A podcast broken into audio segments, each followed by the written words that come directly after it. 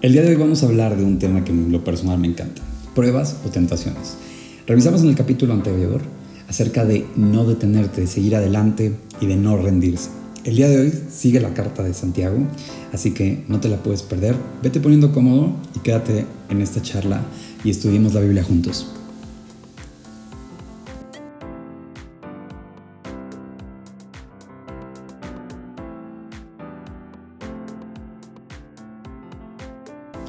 Entrando de lleno, la carta de Santiago. La carta tiene cuatro secciones nada más. Las primeras dos las revisamos en la sesión pasada y el saludo y el contexto, la parte de la sabiduría que viene de Dios. Vimos versículos padrísimos como ese de quien no tenga sabiduría puede pedir a Dios, etc. Si no lo has escuchado, te invito a que regreses al podcast anterior que se llama No te rindas, que la verdad está buenísimo. Estando ya aquí, la siguiente sección habla de soportando las pruebas. Y para arrancar te voy a decir, el versículo 12 me parece increíble porque dice, bienaventurado el varón que soporta la tentación. En lugar de varón tú pon tu nombre y di eh, Juan, Roberto, Pedro, quien soporta la tentación, porque cuando haya resistido la prueba, recibirá la corona de vida que Dios ha prometido a los que le aman. Esta corona de vida es muy importante. Es la victoria que tú tienes sobre esa prueba. Piensa en la prueba que sea. Tu prueba puede ser de salud, puede ser económica, puede ser de alguna relación interpersonal. Y lo interesante de la prueba es que la lección se va a intensificar conforme va avanzando. Así como se intensifica durante la prueba, también la carta se va intensificando, la carta de Santiago, y nos dice, cuando alguno es tentado, no diga que es tentado de parte de Dios. La prueba y la tentación llevan una relación inherente. La prueba muchas veces viene oculta dentro de una tentación. La prueba se puede ver como que es una prueba económica, pero esa prueba puede tener la tentación de que tú cometas algo indebido. Por ejemplo, si tu prueba es económica, la tentación puede ser hacer algo que afecte a tu integridad, como robar, algo tan sencillo como tomar algo que no es tuyo. La salud, por ejemplo, si tu prueba es de salud, puede ser una prueba de desesperación o incluso de lastimar a otros. En las relaciones interpersonales se torna un poco más difícil. Puede ser el alejarte de la persona, el cometer una grosería, el lastimarlas a tus relaciones. Pero lo que quiero que veas es que la mayoría de las pruebas sí tienen un común denominador. Se podrían simplificar como un mismo propósito. Tú puedes decir, oye, ¿cómo? Pero no tiene que ver una con la otra. Sí, sí tienen mucho que ver. Y la prueba, casi siempre lo que pone a prueba no es a ti, sino tu relación con Dios. Todo sería mucho más sencillo si acudiéramos a Dios desde un inicio. Pero nuestra naturaleza humana cuando llega la prueba tú dices, no, pues es que si yo soy el que está dando los pasos, si yo soy el que camino, pues yo voy a resolver la prueba y te aventuras, ¿no? ¿Cuántas veces hemos visto personas que intentan resolver en sus propias fuerzas? Y no es que sea malo el querer intentar resolver las pruebas. Lo que no nos apoya como seres humanos desde el punto de vista espiritual es cuando queremos ir a la batalla completamente desarmados. Dios es nuestra armadura, Dios debe de ser la fuerza que nosotros tenemos y debemos de venir siempre acompañados de Él. Así no importa si la prueba es pequeña o es mayúscula, esa prueba se va a poder superar. Poner a prueba tu fe, poner a prueba tu paciencia, tu confianza en Dios. Yo te pregunto hoy, estas pruebas en las pruebas en las que sea que estés pasando, tú estás poniendo a Dios en primer lugar. Si es así, está increíble. Y si no es así, la invitación es a poner a Dios en primer lugar. Tú puedes preguntarte, oye, pero ¿cómo puedo poner a Dios en primer lugar? Basta con que tú tomes un tiempo para meditar en su palabra. Basta con que tú te pongas a orar. Basta con que tú levantes la voz y digas, Dios, de verdad no tengo idea de cómo salir adelante en esta prueba, para que Dios empiece a hacer el trabajo de trabajar en tu corazón. Ahora, por pequeñas que sean las pruebas, nosotros podríamos simplificarlo como ya te dije en que la prueba es alejarnos de Dios. El propósito de la prueba es alejarnos de Dios y en medida de cómo la enfrentamos es realmente conforme la vamos a superar. Ahora, es importante también aclarar que estas pruebas muchas veces no son diseñadas por Dios. De hecho, yo te diría que la gran mayoría no son diseñadas por Dios. Pero entonces, ¿por qué Dios las permite? El versículo 13 nos aclara muy padre esta, esta esta cosa que te estoy preguntando. Dice, cuando alguno es tentado, no diga que es tentado de parte de Dios, porque Dios no puede ser tentado por el mal, ni Él tienta a nadie. Aquí es muy claro y te dice, oye, tranquilo, si tú tienes pruebas, si tú tienes algún problema en tu vida, no digas que Dios te lo está mandando de esa forma, sino que cada uno, dice en el versículo 14, es tentado cuando de su propia concupiscencia es atraído y seducido. Esto quiere decir que muchas veces las cosas que Dios permite que ocurran en nuestra vida tienen una lección. Si tu prueba es económica, probablemente tenga que ver con el opuesto. Si tu prueba es de salud, probablemente tenga que ver con el ser agradecido también con todos aquellos momentos en los que sí tuviste salud y a lo mejor no fuiste agradecido o no fuiste agradecida.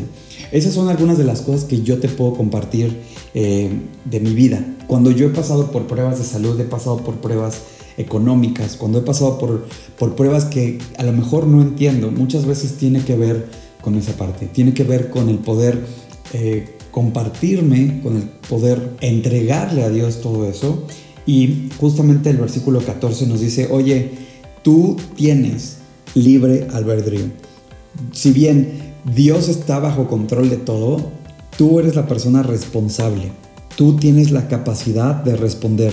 Y Dios, como te dije, siempre tiene el control. Pero lo hermoso de la vida es conocer que Dios nos da la elección. La capacidad del ser humano es elegir. Y Dios respeta nuestras elecciones con justicia, con libertad, con con sabiduría. Ahora, leyendo el versículo 14, que decía, sino que cada uno es tentado a su propia concupiscencia, traído y seducido, entonces la concupiscencia, después que ha concebido, da a luz al pecado, y el pecado, siendo consumado, da a luz la muerte. Amados hermanos míos, dice, no erréis toda buena dádiva y todo don perfecto desciende de lo alto y del Padre de las Luces, en el cual no hay mudanza ni sombra de variación.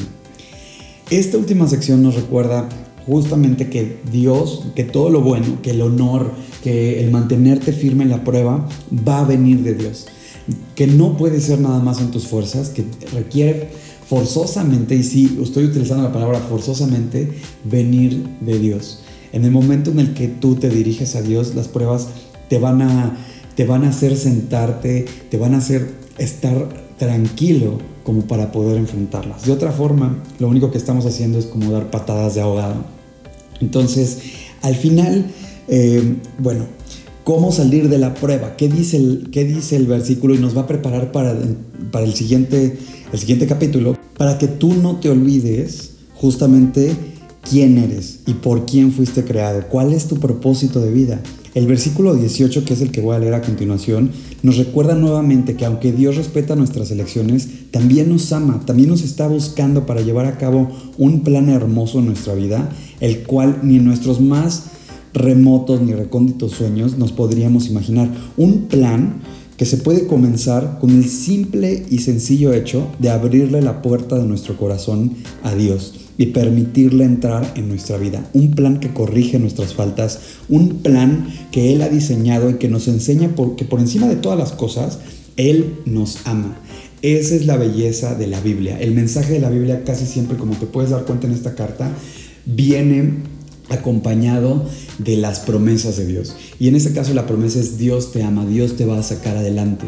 Y tú te puedes preguntar, ¿cómo le puedo hacer para entonces abrir la puerta a mi corazón? ¿Qué es lo que eso significa en mi vida?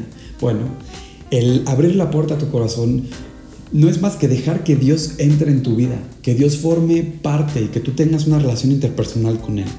Lo único que requieres hacer eh, es cerrar tus ojos y orar a Él en estos términos. Antes de orar, quiero compartirte un versículo, el cual habla justamente de esta promesa. En Apocalipsis 3:20 vas a encontrar un versículo hermoso, el cual dice, He aquí yo estoy a la puerta y llamo. Si alguno oye mi voz y abre la puerta, entraré a él, cenaré con él y él conmigo. Esa puerta de la que él está hablando es la puerta de tu corazón. Dios te está llamando y Dios te está buscando para hacer cumplir este plan, para llevarlo a cabo. Y como te dije, es un plan hermoso que no te puedes imaginar. Así que si tú quieres abrir la puerta de tu corazón, cerremos esta sesión con una oración puedes cerrar tus ojos y simplemente ahí en tu intimidad, en lo privado, en donde sea que te encuentres. Si vas conduciendo, pues bueno, con los ojos abiertos, si estás haciendo otra actividad que te impida cerrar los ojos, eh, Dios ve y escucha los corazones. Así que no te preocupes, simplemente ahí en tu corazón reflexiona sobre estas palabras que yo voy a decir a continuación. Dios, gracias. Gracias por este día y gracias por lo maravilloso que es tu promesa, Dios. Gracias porque yo no tenía idea de que tú me estabas buscando. Gracias, Dios, porque a pesar de que estoy en pruebas, hoy sé que tú me puedes sacar adelante. Gracias, Padre. El día de hoy te quiero abrir la puerta de mi corazón. Quiero que tú entres en mi vida, que tú transformes todo lo que yo soy, Dios. Que limpies todas las faltas que he tenido, que limpies todas las cosas que he cometido eh, como errores a través de mi vida, Dios. Y el día de hoy te abro la puerta para que tú me acompañes, para que tú vengas en mis pasos cada instante de mi vida. Que todas las elecciones que estoy tomando en mi vida, Dios, tú las dirijas, Dios. Que me ayudes a tomar decisiones sabiamente. Que me ayudes a ser guiado a través de tu palabra, a través de tu amor, Dios. Y que ese amor se pueda contagiar también a otros. Te doy gracias, Dios, y te pido perdón porque no sé cuánto tiempo me estuviste buscando, Dios. Pero hoy estoy aquí, Dios y el único instante que cuenta es hoy. Hoy te invito a que tú formes parte de mi vida y que me acompañes por el resto de mi vida, Señor. Te doy gracias y te lo pido en el nombre de tu Hijo Jesús. Amén. Si el día de hoy tú invitaste a Dios a vivir a tu corazón, te quiero decir un par de cosas. Es una decisión increíble, la cual viene acompañada desde luego como con promesas, como te decía. Una de esas promesas la vas a encontrar en 2 de Corintios 5, 17. Dice, de modo que si, de modo que si alguno está en Cristo, nueva criatura es. Las cosas viejas pasaron, he aquí, todas son hechas nuevas. Te invito a que no dejes de leer tu Biblia. Si quieres saber más, le puedes dar like, le puedes compartir, puedes escuchar los otros capítulos o puedes simplemente inscribirte también en Telegram, donde voy a compartir también imágenes. Si tú te quieres unir a este proyecto, también me lo puedes hacer saber a través del Telegram o del WhatsApp, si, tú tienes mi WhatsApp, eh, o incluso de Twitter. Te mando un fuerte abrazo te pido que te sigas cuidando y nunca olvides, Dios va primero en tu vida, Dios tiene un plan increíble y Dios te ama. Hasta la próxima.